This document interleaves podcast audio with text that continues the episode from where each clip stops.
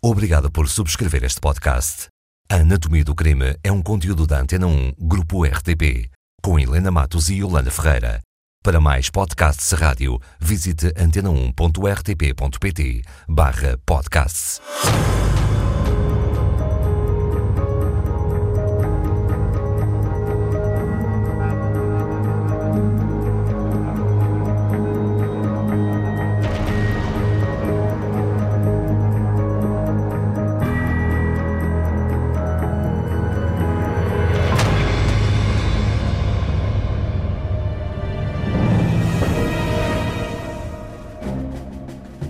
Quando? 15 de dezembro de 1970. Onde? Porto Alegre. O quê? Uma mulher morta no banco da frente de um Ford Cortina. Bonnie e Clyde, em Porto Alegre. Uma mulher morta no banco da frente de um carro porque foi assassinada, porque houve um acidente. Imagino, se estamos a falar da anatomia do crime, é porque foi assassinada. Na verdade, aquilo com que se deparam as autoridades quando chegam àquele Ford Cortina é com uma mulher sentada no banco da frente. É uma mulher jovem, ela tem uma mancha de sangue no peito. Ela está morta, tem uma mancha de sangue no peito, tem uma luva na mão direita. Note que se estava em dezembro em Porto Alegre, é muito frio. Portanto, o facto dela gostar de luvas não, não indica nada de cerimonioso. Mas só tinha numa mão. Tinha numa mão, a mão esquerda está sem luva, o que também é muito normal, porque nós muitas vezes só usamos uma das luvas. A conduzir, uh, Mas ela não estava, não estava no lugar de condutor, mas muitas vezes só, só, andamos mesmo com uma luva que faz até com que muitas vezes só tenhamos uma luva do par porque a outra perdeu-se há uma coisa estranha na mão esquerda. Na mão esquerda, uh, no dedo anular, há vestígios de ter sido tirado com alguma precipitação, com alguma pressa, um, um, um anel ou talvez uma aliança. A mulher estava morta como? Ela tem, tem uma mancha no peito. Mas é um tiro? É um tiro? Tudo indica que terá sido um tiro. Ela é uma mulher muito jovem eh, e estava vestida com aquilo que era muita moda dos anos 70. Ela tem umas calças pretas, portanto, ela é uma jovem, usa calças.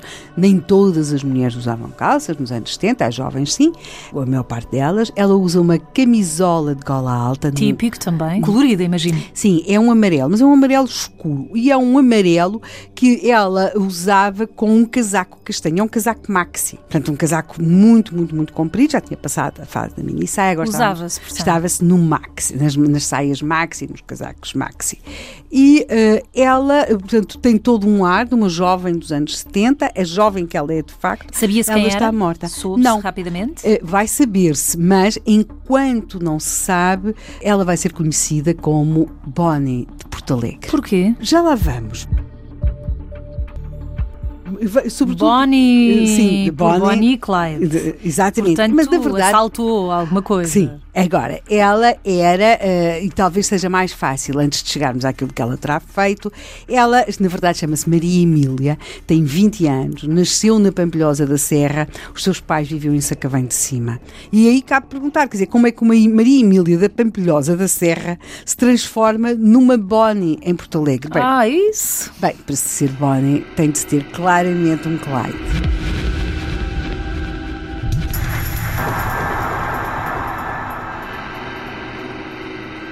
O Clyde dela chamava-se António Rodrigues, ela na verdade chamava-lhe o meu Tony. E, em português, Clyde, Tony. Pois, e na verdade Porto Alegre também não é o Texas, não é? Mas, de qualquer modo, nesse amanhecer de 15 de dezembro de 1970, quando o cadáver da Maria Emília é descoberto no banco da frente de um Ford Cortina, abandonado na zona de um Monte Paleiros, na estrada que liga Castelo de Vide a Porto Alegre, uhum. não há qualquer vestígio do Tony o seu Clyde, se quisermos. Há apenas uma Maria Emília morta com uma bala calibre 6.35 no peito. E durante alguns dias nós vamos assistir ao chamado caso da Bonnie de Porto Alegre.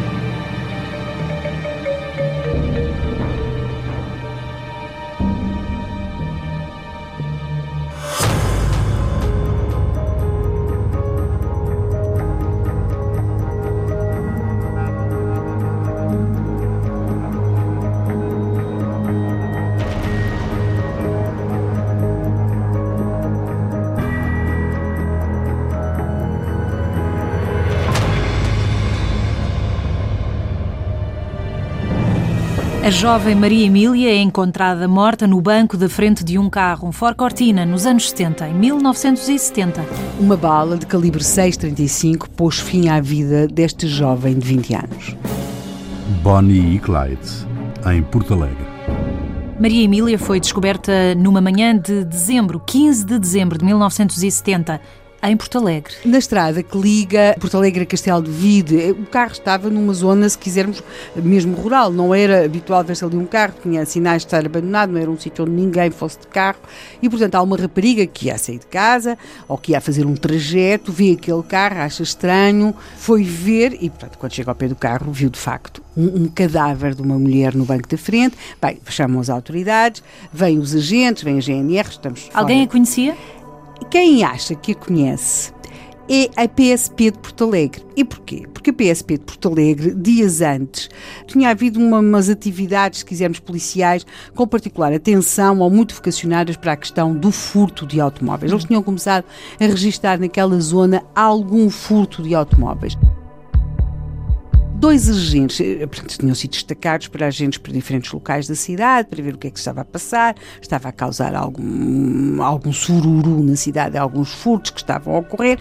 Bem, dois agentes estavam a fazer o chamado giro, a chamada ronda, numa zona nova, numa zona então nova da cidade de Porto Alegre, chamado bairro do Bonfim, e a dado momento eles veem três homens e uma mulher saírem dentro de um carro, o carro estacionou e eles saem, mas quando saem, eles dirigem-se para um uma viatura que está estacionada.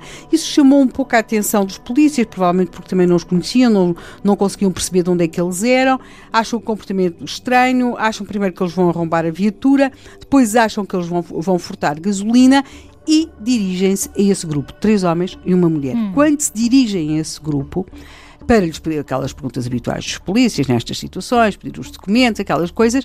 O grupo reage imediatamente, aliás. Um de dos, forma um, violenta. Sim, um dos homens saca de uma caçadeira, dispara, trocam-se tiros. Exatamente, trocam-se tiros. O grupo volta a entrar no carro em que tinha ido e arranca em alta velocidade. A polícia vai? Vai, vai, vai perder-lhes o rastro vai perder-lhes o rasto e algumas horas depois tem a notícia de que numa freguesia próxima, também ainda de Porto Alegre, tinha sido roubada uma outra carrinha. Uma outra carrinha, ou seja, trocaram de carro? Sim, trocaram de carro. Há algures para trás, Percebe-se agora, quando se descobre o cadáver de Maria Emília dentro do Ford Cortina, alguns para trás tinha ficado um Ford Cortina, com a Maria Emília morta no lugar da frente e, como as autoridades vão descobrir quando abrirem o automóvel,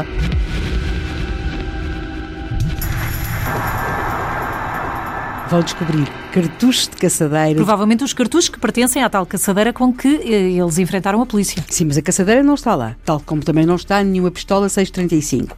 Mas a verdade é que há um dado incontornável. Maria Emília foi baleada, provavelmente foi baleada no fogo cruzado entre os fugitivos e, e as autoridades, e torna-se mais ou menos óbvio que para se conseguir chegar àqueles homens vai ter de se perceber só se tem uma pista, que é o cadáver de Maria Emília. Que na altura ainda não sabe é, que é Maria Emília? Ainda não sabe que é Maria Emília e a quem os jornalistas vão tratar como Bonnie de Porto Alegre. Só falta o Clyde. Esse fugiu.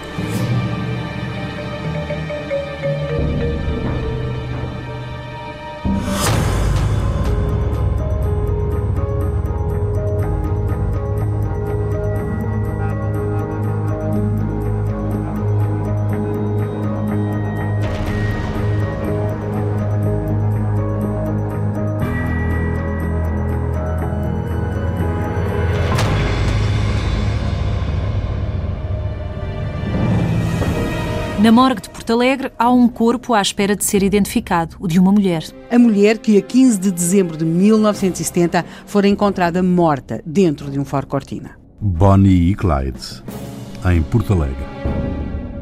No banco da frente de um carro, uma jovem mulher foi encontrada com uma bala no peito. Agora está numa morgue, na morgue em Porto Alegre, à espera de ser identificada.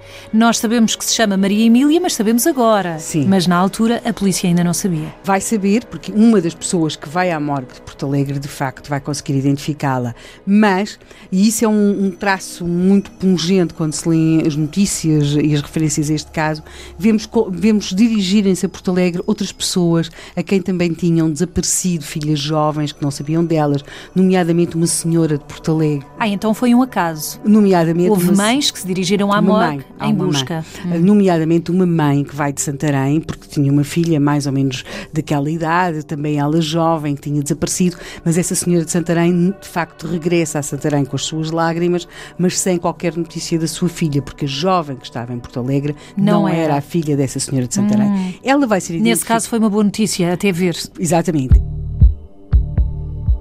Esta jovem vai ser identificada e aí vai, de facto, adquirir um nome, vai deixar de ser a Bonnie de Porto Alegre e vai tornar-se na Maria Emília. Quem é que a É identifica? um homem de uma localidade ali próxima e que eh, vai reconhecer naquela jovem, cujo nome ele não tem bem a certeza qual é, vai, pelo menos com apelidos e tudo isso, vai reconhecer naquela jovem uma amiga de uma sua sobrinha. Uma sua sobrinha que, que ele diz que tinha uma vida, ou que tem uma vida aventurosa, que frequenta lugares eh, noturnos de diversão, tal como aquela jovem que estava na morgue de Porto Alegre. E essa sua sobrinha tinha estado precisamente na casa dele, acompanhado daquela jovem que agora está morta na morgue de Porto Alegre, poucos dias antes daquela tragédia. Também a vida aventurosa, interpretada nos anos 70, podia ser um bocadinho diferente de uma vida aventurosa de hoje, não é? Pois, não fosse aquele problema dos lugares de diversão noturna. Inquirindo um pouco mais, não é? Porque já temos aqui um fio que as autoridades vão desenrolar, chega-se de facto a uma Maria Emília. E não se chega só à Maria Emília, chega-se àquele que ela tratava pelo seu Tony. O E- Clyde. o seu Clyde. E aquilo que nós vamos encontrar é de facto um par, eh, a Maria Emília e o Tony, cuja vida nas últimas semanas, nos últimos meses, parece ser uma espécie de corrida para a tragédia. Ou seja, eles acompanhados ou não por outros elementos, e vão formar uma espécie de uma quadrilha que vai deixando atrás de si um rastro de carros roubados, fugas, assaltos, tiros e o, o carro, aliás o Ford Cortina no qual eles chegam a Porto, a Porto Alegre tinha sido roubado na Marinha Grande, com uma ma- já lhe tinham colocado uma matrícula falsa.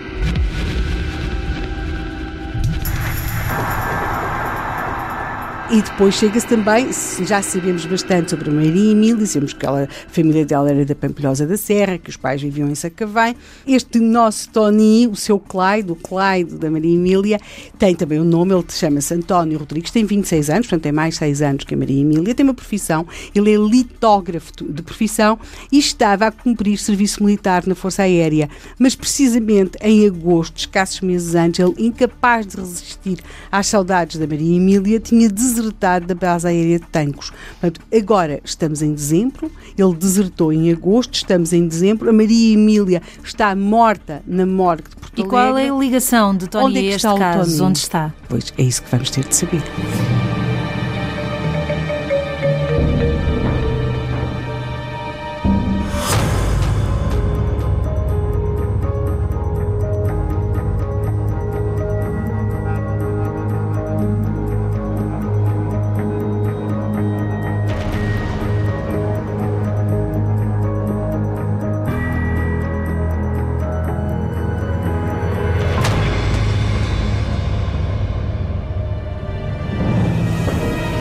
Uma jovem de 20 anos já foi identificada, estava na morgue de Porto Alegre, foi encontrada morta na banca da frente de um carro. Agora procura-se o namorado. De seu nome, Tony, a grande dúvida é essa. Para onde é que fugiu o Tony? Seguir a pista de carros roubados talvez não fosse má ideia. Bonnie e Clyde, em Porto Alegre. Maria Emília começou por ser conhecida por Bonnie e procurava-se o seu Clyde, o Tony. Porquê a procurar o Tony? Qual é a ligação de Tony a Maria Emília? E o que é que está na base deste assassinato? O que é que teria levado alguém a assassinar Maria Emília? Vamos Para já, tricotando. para já acredita-se que a Maria Emília morreu na troca de tiros que os elementos da quadrilha liderada pelo Tony ti- mantiveram com a polícia naquela perseguição em Porto Alegre, naquele momento no bairro do Bonfim, em Porto Alegre. Tudo isto são cenários, temos de o perceber, ou, ou são co- conjecturas. Há uma certeza, a Maria Emília morreu. Ela estava acompanhada por três homens, dois ou três homens no momento em que a polícia os perseguiu no bairro do Bonfim, em Porto Alegre. Já não pode acrescentar. Sabe-se que esses homens desapareceram, sabe-se que deixaram para trás aquele carro que tinha sido roubado na Marinha Grande, Com os cartuchos que eventualmente pertenceriam à tal caçadeira. que eles levantaram para a polícia, que eles, com que eles dispararam sobre a polícia, que há também uma, uma cápsula de bala 6.35, que é exatamente o que corresponde à bala. Tudo corresponde. Tudo corresponde. Sabe-se também que poucas horas depois de tudo isto ter acontecido, da polícia os ter visto no bairro do Bonfim, que tinha sido roubado com recurso também à, arma de fogo uma carrinha ah, numa freguesia de Porto Alegre e para se conseguir deslindar tudo isto é essencial saber encontrar Tony. O, o Tony que se suspeita ser um dos homens daquela quadrilha, mas tudo isto só se pode confirmar quando de facto E como é que o vão encontrar? É um desertor neste momento. ele, neste momento, também existe essa questão. Fugiu Ele do é serviço militar? Ele desertou da base aérea de Tancos, onde cumpria serviço militar. A deserção, à época, dava logo prisão. Exatamente, porque havia a questão da polícia militar, controlava até muitas vezes o movimento do- das tropas, estava muitas vezes nas estações de comboio, nos terminais eh, de, de rodoviários, para controlar se havia soldados que já deviam estar no quartel e não estavam, até que, algumas semanas depois, já, já, já íamos em 1971, 28 de janeiro de 1971, mais ou menos seis Um semanas mês e depois, meio, sim. de, de tudo aquilo ter acontecido em Porto Alegre, há um bombeiro. Há um bombeiro que vai sair do seu quartel, é ali em Bicesse, ao pé de Cascais, e eh, ele atravessa o pinhal, porque para talhar caminho dava-lhe jeito, e vê um carro no meio do pinhal. E o carro parece-lhe abandonado.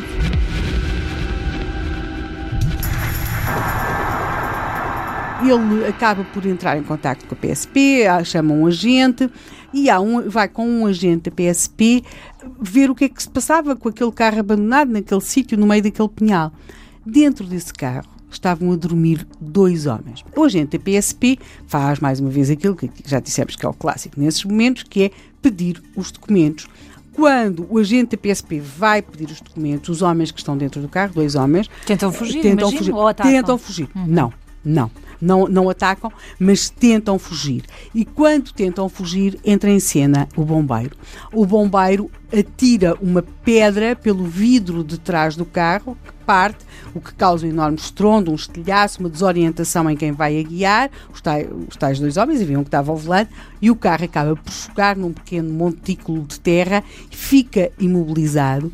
Os dois homens saem do carro, entregam-se e E o que é que estava dentro do carro? dentro do Alguma carro. pista? Sim. Dentro do carro estava uma caçadeira, estava uma pistola 6.35, precisamente a arma, tem o calibre da bala de onde saiu eh, A bala que matou, a Maria Emília. Uhum. E sim, um destes homens é o Tony.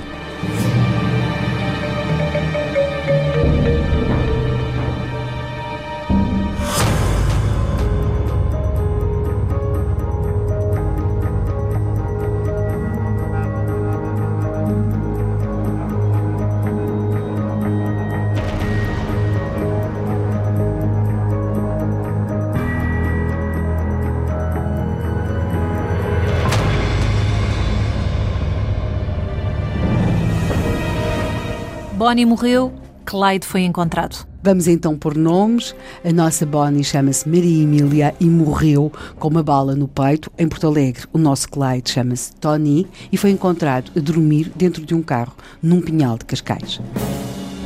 Bonnie e Clyde, em Porto Alegre. Seis semanas depois, um mês e meio, descobriu-se o Clyde da Bonnie, o Tony da Maria Emília, de 20 anos, que morreu com uma bala no peito e que foi encontrada no banco da frente de um Ford Cortina. Helena, mas a forma como Tony foi encontrado foi quase.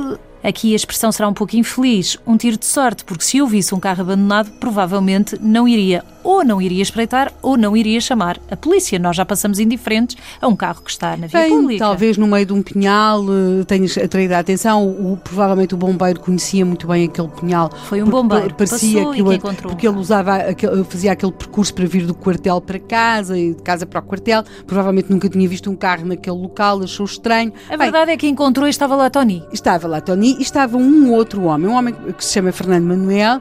Eles depois acabam por ir para a esquadra. Aliás, vão para a esquadra, nem o bombeiro nem o polícia tinham qualquer viatura, serviço ao particular, e acabam por ir para a esquadra no carro de uma senhora que por ali passou e que se prontificou a transportá-lo. Sem saberem quem transportavam, no fundo. Ah, Bem, é, é preciso que se perceba quando a polícia abriu o carro e saíram de lá aqueles dois homens. Mas não o associou ao crime, Não, eventualmente. não, estava lá dentro uma caçadeira e estava lá dentro uma pistola. Claro, essa é uma questão, mas a outra questão é associá-lo diretamente ao crime de Maria Emília. Não sabia Não, não. quem transportava. E- exatamente, mas sabia, sabiam claramente que estavam a transportar alguém que nos perigoso. últimos tempos eh, não- talvez não tivesse tido uma atividade económica muito regular nem social, sobretudo tendo em conta que além das armas também havia muita tralha que parecia ser proveniente de onde de facto era, que era de furtos. Bem, chegada à esquadra, o Tony talvez fosse como um cansaço, um alívio, ele confessa tudo. Confessa tudo o que aconteceu desde que deixou Maria Emília dentro daquele Ford Cortina em Porto Alegre. De facto, eles roubaram a tal carrinha que acabaram por abandonar em São Pedro do Sul e separam-se. Eles em São Pedro do Sul, note que eram três homens, eles separam-se. O Tony fica sozinho, depois acaba por passar por Abrantes. Em Abrantes faz este contacto com este Fernando Manuel e então, durante essas seis semanas, o que foi o viver do Tony? Eles iam chegando a, a- localidades, em cada localidade roubavam uma ou duas viaturas que abandonavam na localidade se- seguinte e onde tinham de roubar novas. Isto era para se deslocarem em segurança, ou que eles consideravam em segurança, e depois iam fazendo furtos de, Pequenos de- furtos. de- dos Pequenos mais variados objetos. Há coisas tão espantosas quanto cartolinas brancas e pretas Para? Eh, para vender livros de cheques, garrafas de whisky, torradeiras, chapéus de chuva. Portanto, vão Não eram esquisitos, portanto, vão, roubavam o ven- que lhes vão, vão vendendo, depois estas, vão vendendo estas mercadorias a feirantes. Tony não nega os, os roubos, não nega ser desertor da Força Aérea, coisa que aliás seria difícil também de negar. Também não nega ser o proprietário da caçadeira. Mas nega a morte? Só nega ter em seu poder uma pistola de calibre 6.35 no dia 15 de dezembro de 1970 em Porto Alegre. E porquê? Porque Maria Emília morreu com uma bala de calibre 6.35. E, portanto, Tony acaba por ser entregue à autoridade militar, que o vai buscar a Cascais. O Fernando Manuel, que note só se lhe tinha junto em Abrantes, eh, é levado a tribunal, mas aquilo que havia a apurar eh, dele era muito menor, era uma questão de furtos de automóveis e dos tais objetos, nada que tivesse a ver com aquela situação de Porto Alegre. E a família de Maria Emília apareceu? O que é que aconteceu depois de dia 17 de dezembro, terminada a autópsia? Maria Emília ficou para sempre uma espécie de Bonnie de Porto Alegre, porque a sua família nunca apareceu. O seu funeral, com uma urna branca, como era à época adequado para alguém tão jovem que não se tinha casado, eh, a sua urna branca foi dada por uma agência funerária de Porto Alegre. Também, como era hábito na época, as pessoas quando morriam tinham aquilo que se chamava enxoval mortuário, uma roupa que se considerava adequada para ser enterrada. E essa roupa foi oferecida por várias pessoas de Porto Alegre, a quem provavelmente aquela história de amor, aquela tragédia e, se quisermos, a juventude e a solidão daquela rapariga de alguma forma tinham comovido. E, portanto, enquanto Tony vai para o presídio militar, a sua Bonnie, essa, repousava em paz em Porto Alegre.